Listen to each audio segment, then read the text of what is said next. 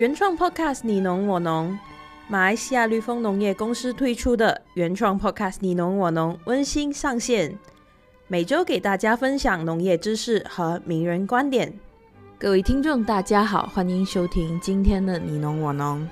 今天要谈的主题是叶片黄化的问题。叶片黄化就像医生医疗咳嗽一样，虽然症状不变，但并不容易对症下药。因为黄化实际上牵涉到非常多的因素，包括缺微量元素，如鉬、铁、锌，都会造成不同程度的黄化。大量和中量元素更不用说，尤其是缺氮、镁、缺硫，都有黄化的现象。牵涉到黄化的原因，毫不夸张地说，有上百多种的原因。那又怎么说呢？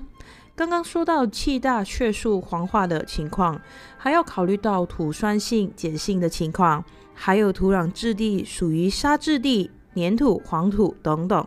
另外，同时也要考虑到根系的发育正常与否，微管束有没有受伤，气候的异常变数、施肥频率、种类、形式等等。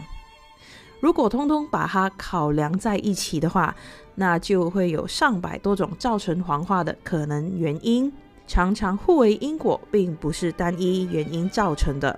所以在对付黄化问题的时候，我们只能先列出所有田间可能的原因，再使用排除法去归纳，否则头痛医头，脚痛医脚，也是很难找到治疗黄化的根本问题。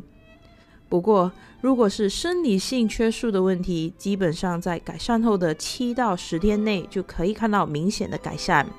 比较棘手的是和根系有关的问题，需要有经验的师傅做诊断和提出解决方案。